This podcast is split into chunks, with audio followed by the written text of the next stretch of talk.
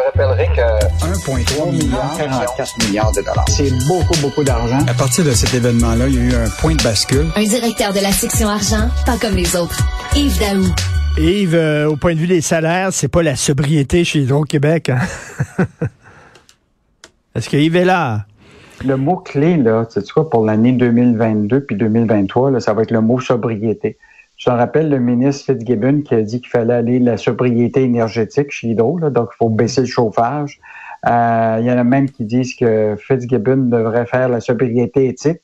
Mais là, ce matin, on parle de sobriété salariale. Écoute, euh, à la régie de l'énergie, il y a eu des documents qui ont été déposés sur lesquels, euh, lesquels David Descoteaux a mis la main. Et ce qui est fascinant, c'est qu'il y a une évaluation qui a été faite d'experts euh, touchant la rémunération euh, chez Hydro-Québec.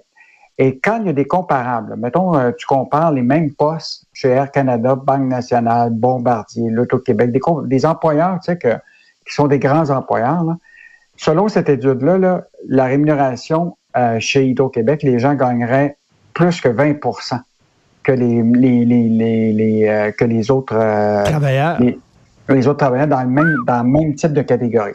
Donc, euh, travailler chez Hydro, là, c'est quand même des. Et là, ce que la, question que, que les, ces experts-là posent, c'est qu'il faudrait absolument qu'ils réduisent justement la, la, part des salaires pour faire en sorte que ça réduise les, la question des, des coûts pour que les tarifs d'électricité euh, soient pas trop augmentés au Québec. Et donc, euh, il y a des experts actuellement qui suggèrent une baisse de 10 Est-ce que ça va arriver? C'est à peu près incertain. Là.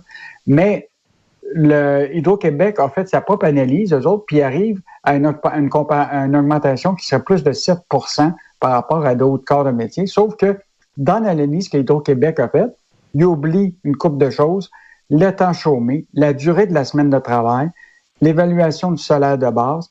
Ils ont oublié aussi d'intégrer les heures supplémentaires. qui sont quand même hmm. significatives euh, chez Hydro-Québec.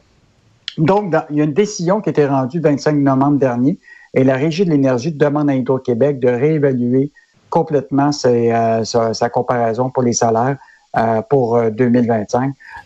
Donc, tu sais, on te rappelles-tu l'annonce quand on était jeune, là, ils disaient on est 12 012. Ben oui, on est 12 012.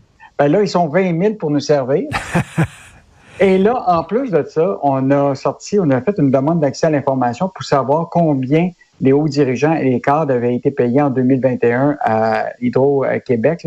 Et c'est 236 millions qui ont été versés au total. Et il y a eu 1745 cadres qui se sont partagés euh, pas loin de 202 millions de dollars à, en 2021. Alors, ça va bien. Là, on, nage dans l'argent chez Hydro-Québec. Et en plus, écoute, euh, corrige-moi si je me trompe, mais les employés d'Hydro-Québec, euh, étant donné que c'est une société d'État, j'imagine, ils ont une protection d'emploi là, euh, mur à mur. Là. Oh, écoute, c'est des, conventions collectives, autant les ingénieurs que les, tous les, travailleurs. Tu sais, mais un monteur de ligne chez Hydro peut gagner avec le temps supplémentaire des fois plus que 150 000, 160 000 par année. Mm. Donc, c'est des, des, gros salaires qui sont payés. bon, à la décharge de, Hydro-Québec, on peut quand même pas oublier qu'il y a eu quand même une augmentation du volume d'activité en termes de branchement euh, qui se sont faites au, cours des, des, années. Et de plus en plus, évidemment, il y a toute la question de, tu sais, maintenant tu fournis des serres euh, en chauffage électrique, tu as toute la question des centres d'hébergement de, de, données. Donc, le volume d'affaires a quand même augmenté, mais il en demeure pas moins que chez Hydro-Québec, là, la sobriété au niveau de la rémunération. Ben euh, c'est pas évident. Écoute, euh, Yves, je viens de parler avec l'économiste Pierre Fortin, que, tu connais bien. Euh, mm-hmm. Il me disait, lui, il n'en revenait pas de la baisse d'impôts annoncée par le gouvernement. Il dit alors, alors que les besoins en santé, en éducation, dans le domaine de la justice ne cessent de croître, on a besoin d'argent au gouvernement. Pendant ce temps-là, on nous offre des baisses d'impôts, ça n'a pas d'allure. Et là, Michel écrit là-dessus aujourd'hui, qui va vraiment profiter des baisses d'impôts? Ce qui est vraiment fascinant, c'est que c'est Michel euh, qui a soulevé tout ce débat-là à partir de la mise à jour économique, quand il s'est aperçu que le, ministre Éric Girard des Finances disait qu'il prévoyait une baisse d'impôt de 1% pour les contribuables québécois, mais dans la mise à jour économique, les chiffres n'étaient pas là. Mais ce qu'il disait, c'est que ça va apparaître dans le prochain budget.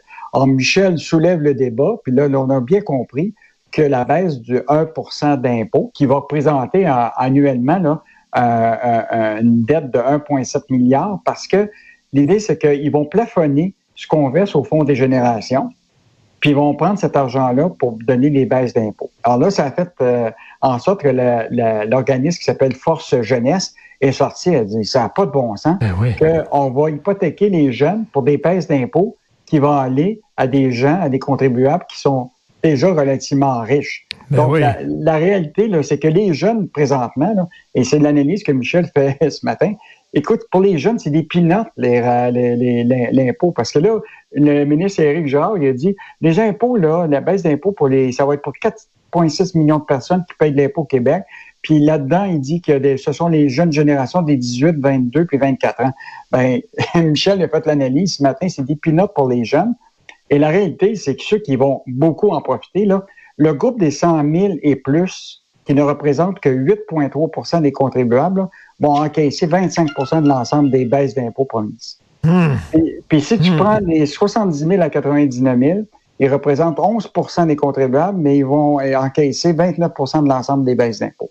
Donc, on voit très bien que la, hmm. stratégie de la CAQ, c'est de donner des baisses d'impôts à probablement des gens qui payent déjà de l'impôt. Ça, c'est sûr que ceux qui en payent, ben, ils vont, ils vont, ils vont le retrouver. Mais, ce que dit Michel, c'est pas compliqué, c'est qu'au lieu d'aller vers les baisses d'impôts, allons avec des crédits d'impôt remboursables d'un montant X, mettons 400 dollars, qui est dégressif selon ton revenu. Fait que moins que tu fais d'argent, mettons, ton crédit d'impôt est plus important, puis si tu en fais plus, ben, tu en aurais moins.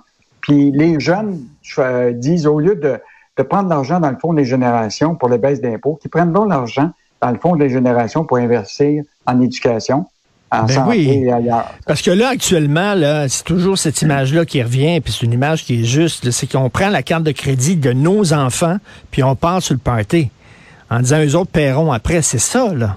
Oui, ben écoute, euh, tu sais, Michel, il calcule, là, euh, Gérard, ce matin, il dit, pour les jeunes, là, c'est environ 40 millions d'économies d'impôts pour eux autres, alors que la dette pour le Fonds des générations va augmenter de 1,7 milliard. C'est carrément inacceptable. Bien, totalement. Euh, donc, une bonne chronique de Michel Girard, puis ça va dans la même ligne de ce que tu dis avec Pierre Fortin ce matin. Tout à fait. L'iniquité générationnelle. Il faut que les jeunes s'intéressent à l'économie parce qu'on est en train de les tondre.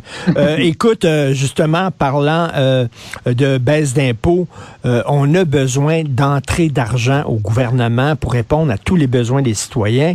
Là, l'Auto-Québec est en train de dire, ben là, les, les services, les caisses libre-service, là, peut-être qu'on pourrait vendre des billets de l'auto là-dedans, là. Ben, en fait, c'est une initiative qui s'est à l'essai euh, présentement euh, au siège social. Donc, ils ont commencé à installer des machines qui vont te permettre justement de libre service pour ce qui est de, des, billets de l'auto.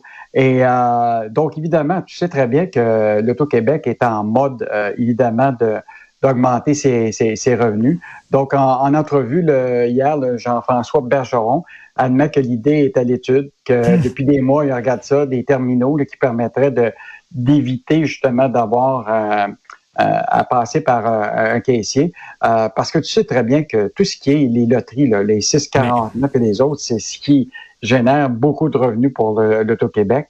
Et donc, ça potentiellement, ça va peut-être amener à des gens à l'utiliser. Mais là, ce qui est clair, c'est pour eux autres, c'est interdit aux mineurs. Donc, les mineurs n'auraient pas le droit, mais va donc surveiller Mais comment, comment, comment ils vont faire? Aucune idée, moi. Ils vont mettre un agent de garde à côté. Ben oui, mais, mais écoute, j'utilise ça, moi, les, caisses libre-service, quand j'ai pas beaucoup de choses, euh, puis je veux pas attendre pour aller voir la caissière, là. Puis je me dis tout le temps, ils doivent se faire voler un petit peu. Là. Moi, je suis un aide, puis vraiment, je mets, je passe devant le lecteur numérique, tous mes produits que j'achète, mais comment ils peuvent savoir qu'il y a une ou deux cannes que tu penses pas devant la. Ils doivent, ils doivent perdre un petit peu d'argent là, à cause de ah, ces caisses-là. Ah, ben, écoute, c'est sûr qu'il n'y a, pas de chiffre réel actuellement sur, euh, sur, ce type d'activité puis de, de perte, mais, euh, mais il en demeure pas moins que c'est une façon pour l'Auto-Québec, tu comprends-tu, d'augmenter ses revenus.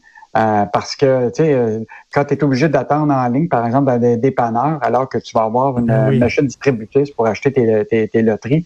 Euh, mais là, l'idée, c'est qu'elle pourrait être intégrée aussi en dehors du marché régulier. Là, tu pourrais te retrouver ça dans, dans, des marchés d'alimentation. Donc, euh, c'est, c'est, dans le fond, c'est l'idée d'élargir le réseau de, de vente de, de, de l'Auto-Québec. Ben oui. Mais tu sais qu'au Japon, il y a des, euh, il y a des euh, machines distributrices d'alcool, puis je pense même de potes, puis tout ça.